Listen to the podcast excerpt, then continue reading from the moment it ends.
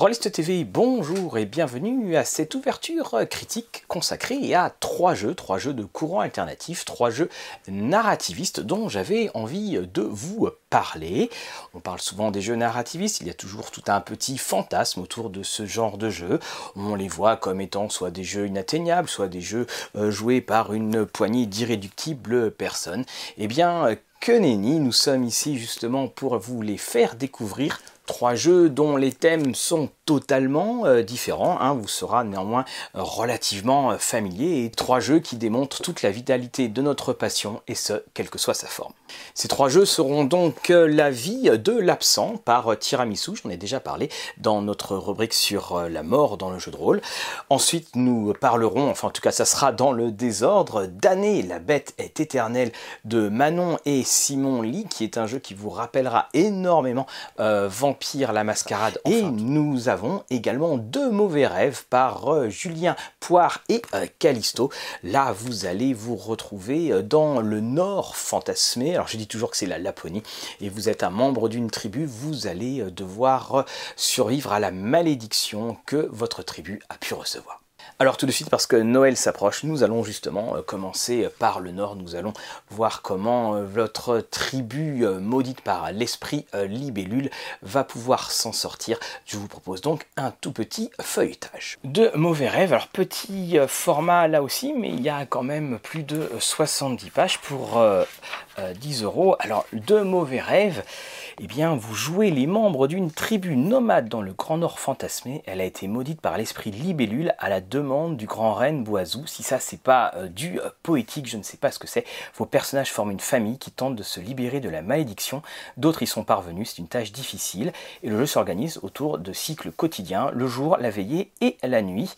Vous allez donc décrire vos activités euh, traditionnelles. Alors, de quoi ça parle? Eh bien, ça parle de famille et de blessures qu'elle porte. C'est un jeu qui parle de qui hante les nuits. Et De Mauvais Rêves est un jeu où les joueurs triomphent ensemble.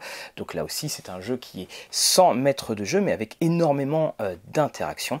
Donc vous avez la phase de jour où les membres accumulent les liens et les cauchemars. Lors de la veillée, ils circulent et peuvent être dépensés pour faire apparaître ou disparaître les rancœurs. Et pendant la phase de nuit, on dépense des liens pour faire disparaître ces cauchemars. On retrouve donc, j'imagine la Laponie hein, quand, je, lis tout ça. Donc Boazou, le grand reine qui a, qui a donc euh, puni euh, les hommes. Donc on a les différents objectifs. Euh, pendant les phases de jour, à chaque fois, ils sont très bien décrits. Donc il euh, faut faire vivre le personnage à travers les activités euh, quotidiennes. Et en tant qu'adversaire, il faut savoir que des joueurs vont devenir les adversaires de l'autre joueur. Donc en quelque sorte, ils deviendront le maître de jeu d'un des joueurs de manière temporaire. Et là, pendant la veillée, vous confrontez les idées de votre personnage à celles du reste de sa famille. Et pendant la nuit, vous confiez des souvenirs communs. Donc euh, il y a deux manières de terminer la partie. Elle peut s'achever lorsque toutes les rancœurs ont été pardonnées, ou alors elle peut prendre fin lorsqu'on décide d'éliminer l'ensemble des cauchemars. Donc il y a quelques définitions. Donc là aussi, on retrouve le même euh, vocable. Donc la mise en place euh, de la partie. D'abord, on va déterminer, les joueurs vont déterminer les terres de chasse. Et puis la famille et les personnages. On a quand même donc dans les légendes tribales, vous voyez, il y a des petits adjectifs qui viennent pour définir le tout, les liens, les cauchemars, euh, les euh, rancœurs. Chasser, apaiser l'esprit, s'occuper du troupeau, c'est ce qu'on peut faire durant euh, la journée. Et puis chaque joueur, tour à tour, prend le contrôle de la narration et va dire ce qu'il fait. Et les autres joueurs peuvent décider que leur personnage les accompagne. Ils sont des soutiens. Et puis, si d'autres personnages restent en retrait, les joueurs deviennent alors les adversaires de cette activité et ça peut aller justement à devoir découvrir euh, quelque chose, à avoir un problème et les joueurs vont devoir, ceux qui font quelque chose, vont devoir euh, s'en sortir. Donc l'art de la question. On arrive maintenant à la veillée, donc les différentes responsabilités du chef de famille, les discussions euh, à cœur ouvert. Il faut savoir qu'en fait, on a fait le bilan de la journée et en fonction des interactions premières, vous avez un nombre de liens qui correspondent en fait au nombre de joueurs moins 1 euh, qui sont là. Et donc, euh, vous voyez la situation du pot commun. Moins de liens que les besoins de la famille, donc les temps sont durs, il y a les conséquences, mais quand il y a plus de liens, eh bien c'est une période faste, le chef de la famille peut les distribuer, donc, et ce qui reste à sa guise. On peut avoir donc des, discussions, et donc les joueurs qui interviennent, des joueurs qui interviennent pour jeter de l'huile sur le feu et on place un cauchemar dans, le pot commun. Donc vous pouvez manifester votre mécontentement, vous pouvez également pardonner. Donc tout se fait évidemment dans la narration. Et puis arrivent les cauchemars. Vous, euh, pouvez donc raconter vos euh, mauvais rêves. Vous pouvez aussi raconter également un souvenir heureux. Et là, vous avez les différentes inspirations. Vous pouvez donc gérer, on propose de gérer l'ambiance. Et au petit matin, c'est un nouveau cycle. Donc si les joueurs cauchemars a encore des cauchemars, ils gagnent un marqueur fatigué. Donc bah, fatigué, euh, on devient après épuisé, donc c'est quelque chose qui est mauvais. Et le joueur donc, qui possède le total lien cauchemar le plus haut devient donc le chef de euh, famille. Et là vous avez donc un exemple de euh, partie sur le premier jour. Et là aussi c'est un petit peu comme pour d'année. C'est en ayant l'exemple de partie qu'on se rend compte de tout le potentiel qu'il y a. Et on vous donne aussi une famille prête à jouer, la tribu, les différentes terres, les différentes légendes de la tribu, les membres de la famille, vous voyez donc comment sont représentés les différents membres euh, de la famille, et les conseils pour la structure, euh, la veillée, et on arrive après donc aux jetons fatigués, ceux qui sont pas bons du tout. Et vous avez le joueur cauchemar qui viendra vous hanter, également le jeton chef de famille qui va aller euh, tour à tour devant chacun des joueurs ou des joueuses. Alors nous voici euh, revenus, vous avez vu tout ce système de liens et de cauchemars, ce sont les deux grandes forces euh, du jeu, et c'est les liens qui seront supérieurs aux cauchemars pour les faire disparaître ou qui seront engloutis euh, par ces mêmes cauchemars et ces cauchemars pouvant donner des rancœurs. Vous voyez, ce jeu est très codifié, il y a toutes sortes de démarches à suivre dans chacun des tours et ces démarches vont amener d'autres options de jeu. C'est un jeu que je trouve vraiment très fort et pour plusieurs raisons. La première, c'est tout simplement le thème quelle imagination, quelle aussi euh, subtilité à se dire, et si je faisais de ces scènes-là un jeu de rôle, vous allez aussi vous retrouver soit protagoniste, soit antagoniste, et j'aime beaucoup ce côté où finalement la table va réussir à se diviser à certains moments où on sera joueur contre joueur, entre guillemets, mais toujours dans un but pour qu'à la fin on puisse faire sortir l'histoire, l'histoire avec un grand H, pour que l'on puisse vibrer et raconter de fort beaux souvenirs. J'aime énormément ce côté euh, mythologique avec le grand reine ou euh, l'esprit euh, libellule. Je trouve que c'est là aussi, encore une fois, très finement amené. Cela ouvre le, champ des perspectives. Alors, bien entendu, ce n'est pas un jeu sur lequel vous allez pouvoir jouer pendant 10 ans d'affilée toutes les semaines. Également, c'est un jeu qui, même si beaucoup de précautions sont faites pour expliquer, il y a de très nombreux concepts et des manières de jouer qui sont évidemment différentes des jeux euh, que l'on qualifie de traditionnels. Et il faut en fait parfois relire euh, une ou deux fois. Vous le verrez d'ailleurs dans les euh, trois jeux. À chaque fois, il y a des exemples assez fournis, des exemples de jeux qui aident à bien appréhender le bon déroulement du jeu et surtout à ne pas rater quoi que ce soit parce que pour ma part, en tant que lecteur, à chaque fois, j'étais là en train de me dire est-ce que je ne rate pas quelque chose dans, ce, dans ce jeu? Pour la très bonne et très personnelle raison, c'est que même si c'est très bien présenté, il y a quand même là aussi beaucoup euh, de données à acquérir pour qu'on puisse bien comprendre ce que l'on veut dans le jeu. Et c'est aussi une chose que l'on peut voir dans ces tendances sur ces trois jeux, c'est que surtout on se focalise sur certaines partie de jeu. Un système qui va se concentrer sur une idée ou sur des interactions bien définies et ce système va gérer ces interactions-là, laissant toute liberté ou laissant un grand flou pour les autres types d'interactions que vous souhaiteriez avoir. J'aime beaucoup aussi le système de créer sa propre carte. On a donc tour à tour dans ce jeu narrativiste des rôles bien différents de collaboration ou alors euh, d'antagonisme qui vont incomber à chacun des joueurs. Donc il s'agit de Mauvais Rêves, un jeu de Julien Poire et de euh, Callisto. Hein, Julien Poire, c'est monsieur euh, radio rolliste et je le remercie de m'avoir fait euh, découvrir ce jeu, un jeu original et passionné. Et ce qui définit, je trouve, le mieux ces jeux. Régulièrement, on va entendre certaines mauvaises langues promptes à, la controverse, dire que ce sont des jeux d'intellectuels, des jeux inatteignables. Il n'en est rien. Il faut se faire à la forme. Il faut aussi parfois se faire au fond, mais ce ne sont pas des jeux d'intellectuels, euh, fort loin de là, ce sont des jeux de passionnés. Ce sont aussi euh, des jeux qui s'adressent à un certain public ludique, ce qui fait que parfois on aura tendance à passer euh, quelques étapes et pas forcément prendre très bien en main le joueur qui découvre un univers avec lequel en fait il ne peut absolument rien comparer. Alors évidemment, il suffit que je dise qu'on ne puisse rien comparer pour que je vous présente Damné. Alors Damné est sorti en... juste avant euh, les euh, vacances et dans Damné, vous incarnez eh bien, des euh, immortels, des damnés qui vont devoir lutter avec une bête, qui vont avoir des pactes avec cette bête.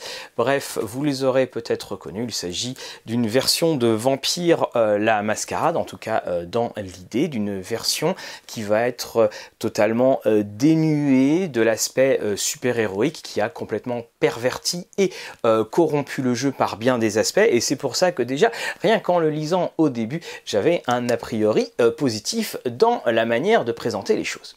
Tout de suite, nous entrons dans cet autre monde de ténèbres. J'ai pas dit des ténèbres, mais de ténèbres. Et on se retrouve tout de suite après. Nous allons commencer par le plus épais, 200 et quelques pages, 233 pages pour 20 euros. Vous avez là un, jeu qui est fort bien euh, mis en page. Alors pas forcément toujours évident à cause de la, la relure de bien les dents parce qu'il a tendance à se refermer tout seul. C'est le lot de ces livres dans euh, ces euh, formats-là.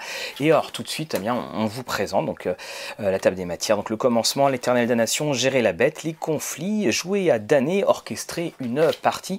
Alors c'est le plan organique qui est, euh, euh, qui est ici. Donc vous pouvez eh bien, vous diriger en fonction euh, des différents, de ce que vous voulez chercher dans les différentes pages du livre.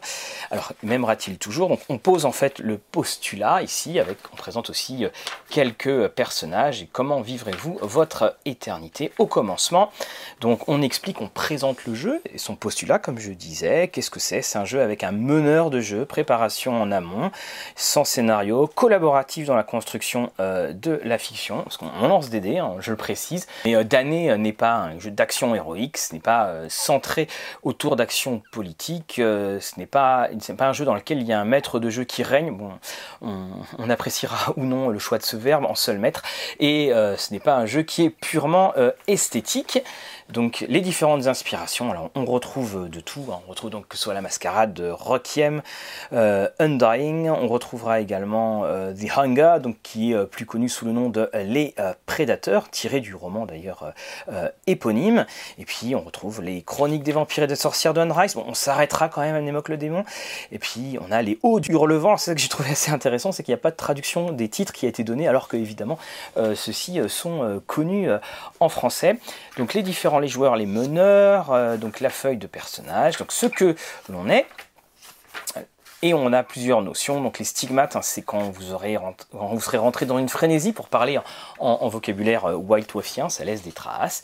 Donc vous avez la feuille de personnage qui est là, donc les pactes euh, de sang, la bête, les désirs de la bête, c'est ceux avec lesquels vous allez euh, devoir donc vous battre entre guillemets. Donc on a les différentes offrandes à la bête hein, qui sont faites du meneur vers les joueurs. Et eh bien les offrandes peuvent être donc de joueur à joueur. Et qu'est-ce qu'une offrande? C'est par exemple un poème, un de texte. Il y a, même si le jeu ne se veut pas euh, esthétique, il y a quand même une très très euh, grande part esthétique et euh, culturelle, et c'est tant mieux. Donc là, on a les totems, donc ce sont les représentations allégoriques de, de, la bête. Donc on a un Punisher qui arrive, un trademark pour la vengeance, l'archiviste, le statut, la statue, excusez-moi, l'animal. Voilà les totems symboliques, un briquet pour représenter euh, la fougue, une peinture pour représenter l'éternité, une horloge arrêtée pour montrer la nostalgie. Donc on vous donne les conseils pour créer un cadre de campagne, un, setting, et euh, on a également donc tous les euh, petits conseils. Donc vous voyez euh, l'offrande, le joueur choisi. On a tout qui est euh, créé, qui est répété à nouveau, et c'est une très bonne chose parce que c'est un jeu qui a beaucoup de vocables propres et ce vocable peut parfois prêter à confusion. Et donc, euh, il n'y a pas de liste préétablie de prouesses, c'est à vous de choisir ce dont la bête est capable. Veillez tout de même à rester dans le canon esthétique de la fiction. D'année n'est pas un jeu, à propos de euh, super-héros. Suivez euh, mon regard. Donc là, vous avez le réveil de la bête. J'avance un petit peu. Donc, décharger la bête, charger la bête, c'est justement eh bien, quand vous allez vous servir d'elle, vous vous éloignez d'elle, mais il y a des moments, effectivement, la bête, hein, vous le savez, c'est votre pire ennemi, c'est votre meilleur ami et inversement. Vous avez la manière dont gérer les conflits qui se jouera avec des dés que vous allez euh, déplacer. Bien entendu, il y aura aussi des dés que vous devrez lancer. Hein. Vous le voyez ici, là, selon le dé que l'on va déplacer. Là, à certains moments, la signalétique prête là aussi à confusion, mais vous, lancez des dés. Et sur 1, 2 ou 3, c'est exprimé ici, je suis allé un peu vite, sur 1, 2 ou 3, elles deviennent les marques de la bête. Et puis lorsque c'est des D6, 4, 5 ou 6, c'est en, zone de sursis. Et c'est ce que l'on appelle forcer le destin. Donc vous avez les différents conflits qui sont gérés, conflits entre protagonistes, les conflits également avec euh, donc les figurants, et on propose également de jouer une partie euh, de d'année, et ça c'est très intéressant parce que c'est là aussi où on comprend vraiment et on voit les concepts qui sont euh, mis en œuvre. On a différents petits systèmes pour donc que ce soit plus intense, moins intense. Voilà, carte X, on a des petits cœurs. Donc les joueurs et meneurs cadre les scènes ensemble, le meneur peut coordonner les scènes, on a ici un aspect euh, narrativiste, donc on utilise le set de communication, entrée en scène. Vous pouvez créer un canevas, plus précisément ce n'est pas un scénario, un canevas c'est vraiment le cadre, hein. ça, ne, ça, ne, spécifie pas un enchaînement d'événements par lesquels devront passer les protagonistes. Le canevas propose un certain nombre de situations et de figurants que les protagonistes auront tout le loisir euh, d'explorer. Donc, on vous donne des exemples d'univers. Donc, l'univers qui a été choisi là, c'était sur euh, la euh, Nouvelle-Orléans. Donc, euh, les silhouettes, ce sont les figurants qui ne sont pas définis. J'aime beaucoup, j'aime beaucoup ce nom. On a la carte des relations, donc là aussi c'était la, trademark de, euh, euh, White Wolf. Et puis donc les différents conseils de création. Construire pour déconstruire, ça c'est important, mais il faut toujours bien construire avant. Toujours plus de euh, drame, alors drame dans le sens tragédie. Pas d'ange, pas de démon. Et ces petits conseils vous aideront là aussi à, poser euh, votre monde, donc euh, l'univers, les menaces, les figurants. Et donc dans vos canevas, il y a des éléments fixes qui sont écrits avec une police de caractère gras, les éléments mouvants. Donc là, on vous propose ici euh, chasseur et damné. Ici, on vous propose le crossroad, donc l'univers, c'est la Nouvelle-Orléans. Les damnés sont des rebuts de la société, donc les menaces, un sérum permettant de redevenir humain est sur le point d'être découvert. Bon, là aussi, on, jugera. donc on a les différents figurants, la prêtresse du Bayou, le chef des euh, damnés. On a également envoyé les cyber damnés, hein, tout peut se mettre euh, en, place. Hein. vous avez énormément de manières de jouer, euh, de jouer le tout. Ici, donc la fille de la lune, d'autres conseils, et puis là aussi, hein, on a une, on a des exemples de mise en place qui permettent là aussi de passer à la pratique. Donc amener les scènes, on a plein de petits conseils qui sont donnés. Une citation d'André Gide et euh, le petit euh, mot de la fin. Ainsi s'achève notre chemin, ce bout d'éternité ensemble. Nous vous passons le témoin à présent. Très, euh, très jolie petite formule. Ici, d'autres petites publicités. Et on terminera par ce qui va être très important. C'est le glossaire. Et là aussi, le glossaire, il aurait été très très bien. Mais au début, et, eh bien, lorsqu'on a la définition, par exemple pour figurant, ça aurait été bien que la définition ne soit pas à la page 31, mais que la définition soit reproduite ici ça, certes augmente un petit peu la pagination, mais c'est euh, beaucoup plus euh, facile ou le mettre euh, au début, ce qui permet vraiment d'appréhender le, le vocab, parce que là encore une fois, entre totem, stigmate, charger la bête, décharger la bête, ce n'est pas forcément facile de s'y retrouver au début. Alors 230 pages qui sont bien, rempli, même si la maquette est, relativement aérée. Alors beaucoup de termes qui sont en, lettres majuscules, vous avez pu le voir, ce qui fait que ça ne donne pas une lecture qui est très paisible. On a l'impression que régulièrement euh, ça crie euh, dans euh, tous les coins. J'ai beaucoup aimé d'années, j'ai aimé l'approche qui en a été faite. Alors évidemment, il n'est pas exempt de petits défauts. Il aura parfois tendance à se contredire. Je vois le petit passage sur l'esthétique. Et puis également, je trouve qu'il y a beaucoup d'anglicismes qui nuisent à la lecture, surtout quand on veut présenter quelque chose euh, d'aussi euh, nimbé de culture dans euh, les différentes références qui sont données. Il y a beaucoup, beaucoup de vocables, je le disais, à ingurgiter. Alors en plus, on ne peut pas s'empêcher de faire des rapports et des liens avec Vampire, donc ça, ça aide un petit peu. Également, on a un système de jeu. Alors, je le disais euh, aussi, le système des dés, parce qu'il y a eu un effort donc, de mise en page qui a été fait.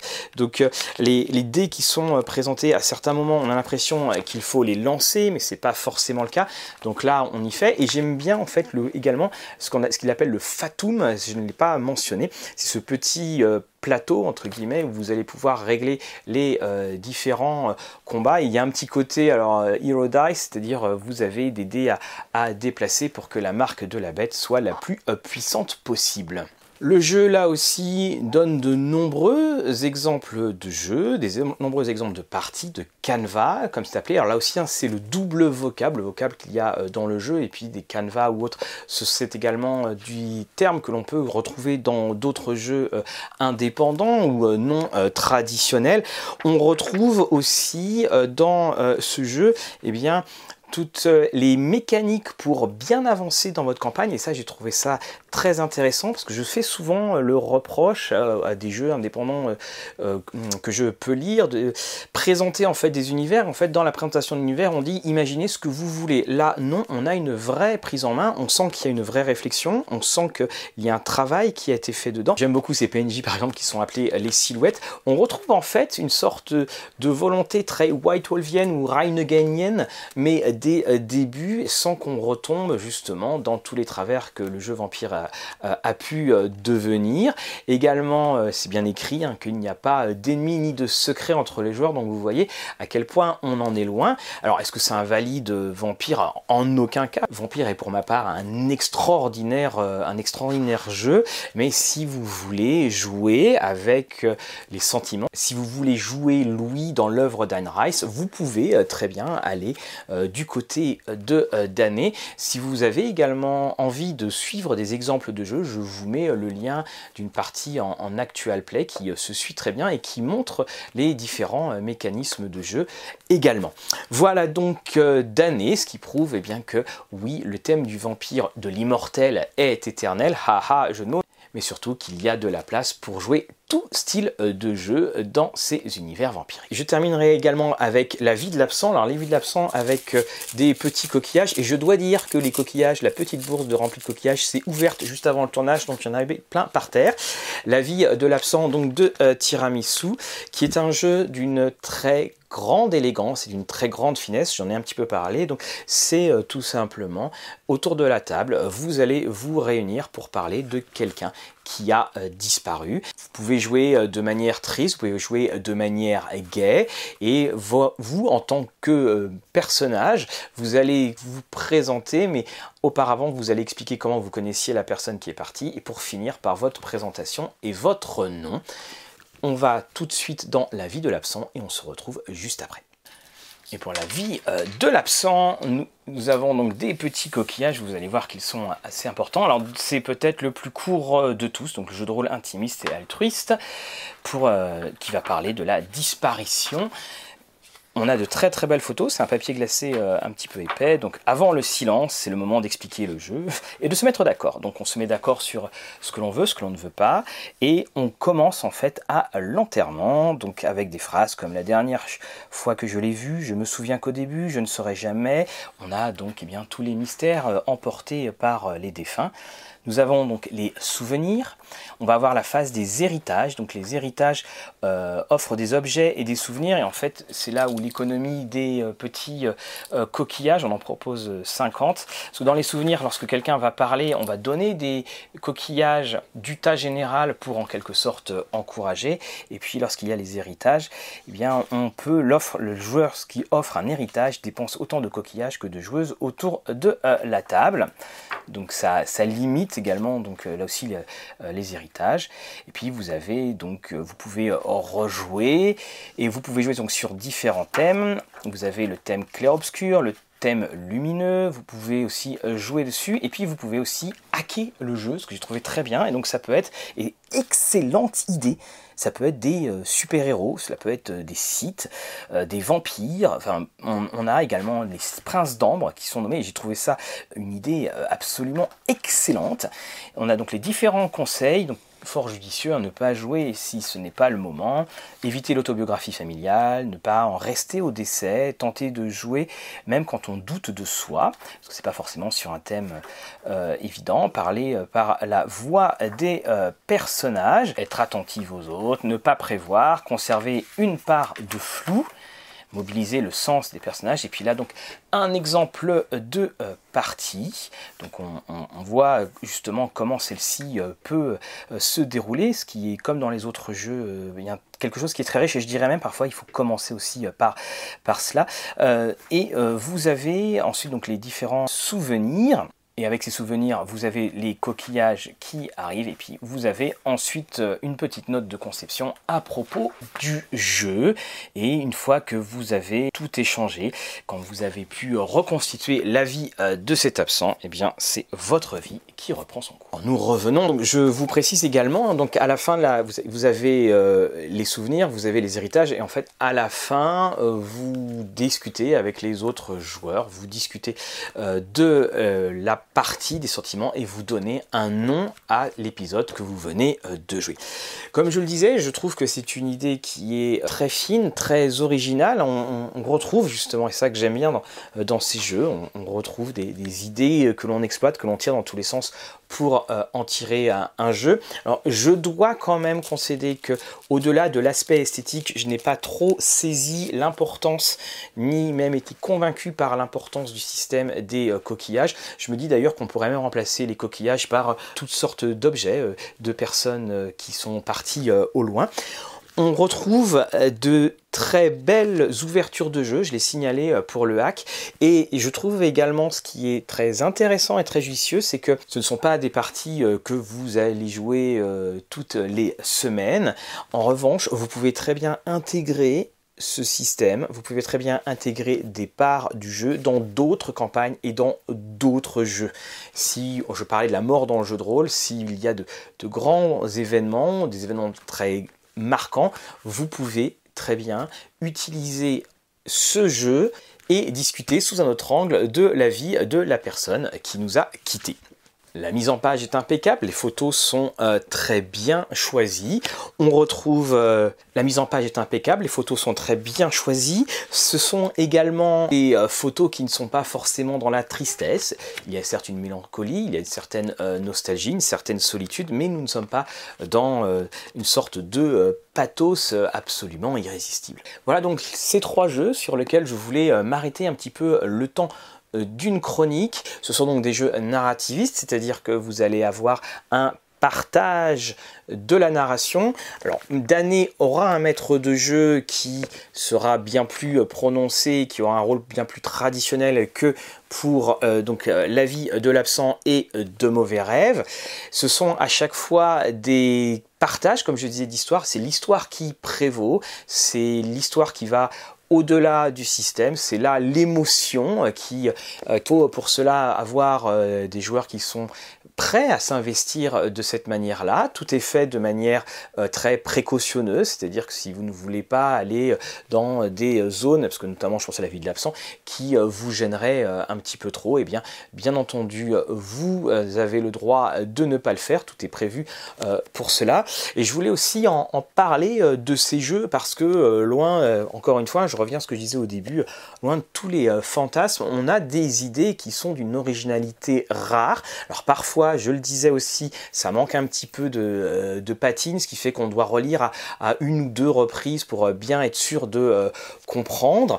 C'est peut-être aussi le souci de s'adresser à un, public qui est déjà considéré soit comme acquis, soit connaissant déjà le genre de mécanismes qui existent dans ces jeux. Ce sont aussi des jeux sur lesquels il faut régulièrement jeter des coup d'œil, je trouve, parce qu'il y a toujours des petites innovations euh, dans euh, la narration, que ce soit dans son partage ou euh, tout simplement dans son énonciation, qui peuvent très bien être transposées dans des jeux plus traditionnels ceux auxquels pour ma part euh, je joue, même si eh bien, je me suis rendu compte que j'appliquais des pratiques narrativistes depuis euh, bien des années, et d'ailleurs également ces mêmes euh, pratiques on les trouvait dans les conseils de jeu de White Wolf ou dans Race par exemple quand il y avait ces changements de narration qui avaient lieu vis-à-vis d'un personnage. La vie de l'absent de mauvais rêves et d'années, vous les trouvez sur Lulu, vous les trouvez en PDF, vous les trouverez dans les différents liens que je vais vous donner. Et si vous souhaitez également que nous parlions de jeux narrativistes, n'hésitez pas à nous envoyer des copies et des PDF. Attention, nous ne disons pas que nous allons tous les faire, parce que ces jeux-là m'ont vraiment touché. Et ce sont des jeux qui méritent d'être mis un peu plus en avant. En attendant, n'oubliez pas de partager, de liker, de tiper. Si vous voulez en savoir un petit peu plus sur ces jeux-là, il y a la cellule de euh, Romaric Briand, il y a également Radio Rollist, il y a également les voix euh, d'Altaride. Et oui, ça aussi, c'est du jeu de rôle. Je vous dis à très bientôt.